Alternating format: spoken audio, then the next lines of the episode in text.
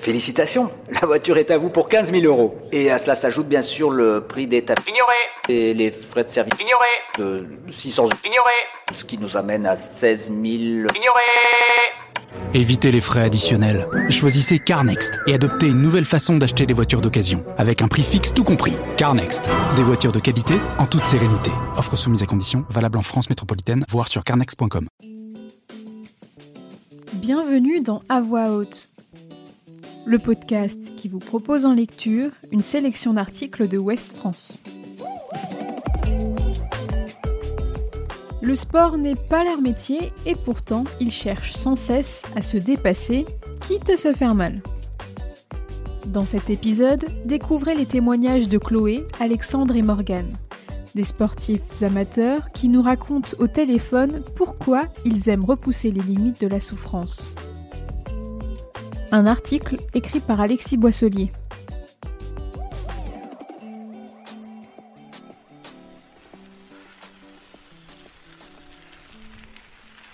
En 2014, Chloé a 21 ans. Elle réalise un stage à Taïwan. Plutôt adepte de la politique du moindre effort, elle n'est pas particulièrement attirée par le sport. Et pourtant, un jour, elle décide d'aller faire un tour à vélo. J'ai eu l'idée euh, de faire le tour de, de l'île à vélo parce que j'avais une amie, euh, une maman euh, qui, avait, fait ça avec ses enfants qui avaient entre 10 et 15 ans et je m'étais dit bon bah s'ils l'ont fait je peux le faire même si je suis pas sportive et, et j'en ai chié et j'ai eu, eu très mal. C'est le déclic. Une fois rentrée en France, elle décide de se mettre à la course à pied. Je suis revenue et je me suis dit, bon attends, j'ai 21 ans, ma condition physique elle est quand même pas ouf, il faut que je me bouge. Et donc j'ai commencé à courir euh, un quart d'heure et je revenais, euh, je revenais, j'avais des courbatures pendant deux trois jours. Euh, et je me suis dit bon bah je vais faire plus la fois suivante, la fois suivante, etc. Et je suis montée comme ça. donc ça fait finalement six ans et demi. À l'époque, elle ne se doute pas que sa marche en avant l'amènera jusqu'à participer à l'Eco-Trail de Paris, une course de 80 km. J'aime bien me sentir fatiguée physiquement, quoi c'est une récompense presque. Et puis même par exemple genre moi bah, les, les courbatures, euh, limite j'aime bien ça parce que je, me sens euh, bah, je, me sens un peu vivante, je sens que je fais un effort. Se faire mal, serrer les dents, aller au bout de soi, on voit bien que le champ lexical des sports d'endurance emprunte beaucoup à la notion de souffrance. Cela montre le rapport ambigu et peut-être même addictif qu'entretiennent certains amateurs avec l'exercice physique. En fait, ce qui me plaît le plus, c'est vraiment la notion de, de, la souffrance. Alexandre a 25 ans. Il pratique la course à pied depuis 2011 après avoir suivi à la télévision les championnats du monde d'athlétisme. Aujourd'hui, il est licencié d'un club et s'entraîne 5 à 6 fois par semaine. En fait, j'adore la, la, souffrance que ça peut générer. Tu vois, quand tu fais des grosses séances de VMA où tu termines, t'as des étoiles dans les yeux, tu sais plus où t'habites, t'as mal partout, t'es, euh, t'as le lactique qui est monté et tout. Enfin, tu vois, vraiment, je trouve que t'as des sensations qui sont géniales en fait. Mais tous n'apprécient pas la douleur. C'est le cas de Morgane, adepte du vélo et de la course à pied.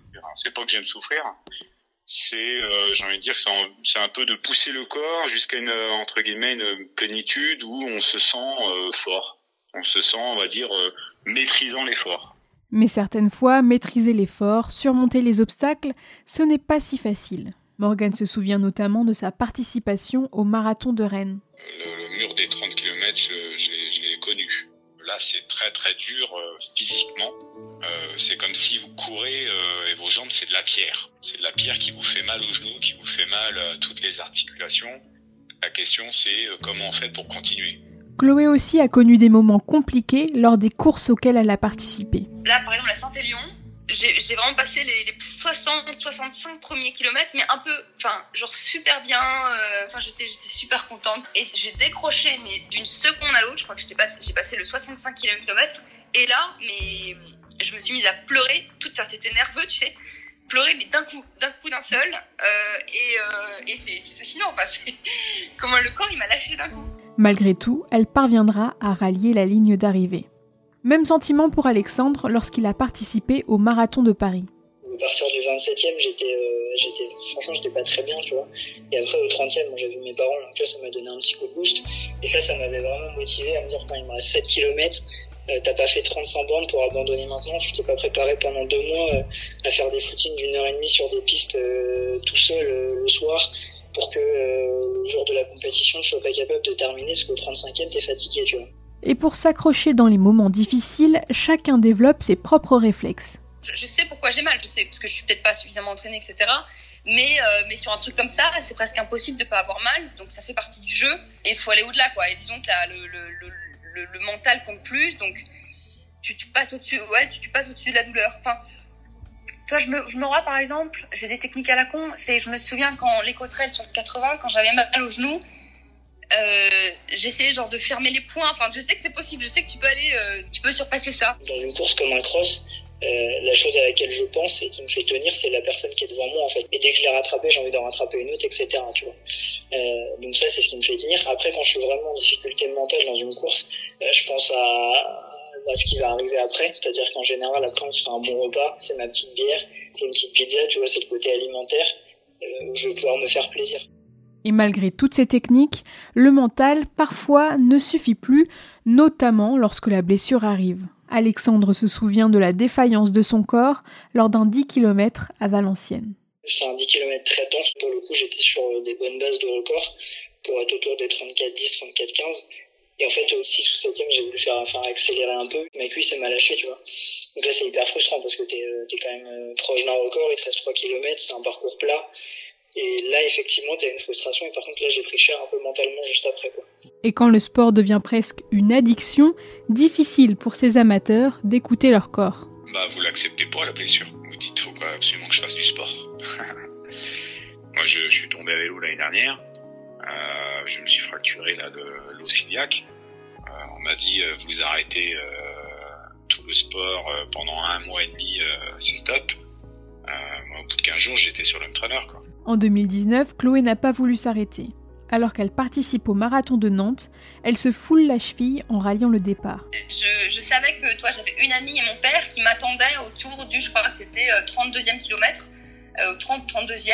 Et, euh, et, donc en fait, la, douleur est restée supportable jusqu'à ce moment-là.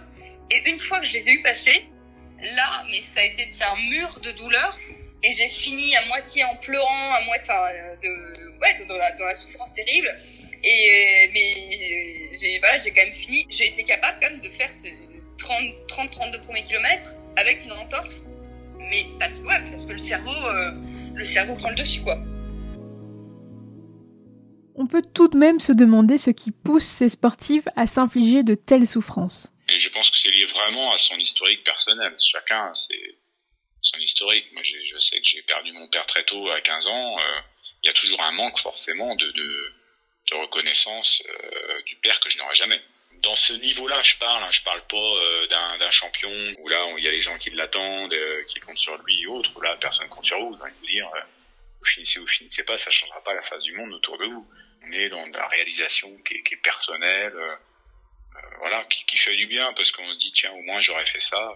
C'est finalement plus la performance que la douleur qui est recherchée. Remporter une course, courir le plus longtemps possible ou battre son record, la carotte à atteindre peut prendre plusieurs formes. Mais le véritable Graal, c'est franchir la ligne d'arrivée. Je, ressens un sentiment de plénitude ou de bonheur, enfin je me sens trop bien. Dans le fond, euh, c'est le truc le plus jouissif. C'est tellement bon le moment où tu arrives, tu, te dis que tu l'as fait, c'est un immense... Euh, c'est immense, c'est vrai que c'est vraiment vraiment immense. Ça reste quand même une fierté quoi vous sentez fort, vous sentez... oui, oui, vous avez réalisé quelque chose quand même. Ouais, la fierté, la douleur, on s'en fout. Hein. Retrouvez cet épisode ainsi que nos autres productions sur le mur des podcasts et aussi sur notre application Ouest France. N'hésitez pas à nous mettre 5 étoiles si vous avez aimé ce programme.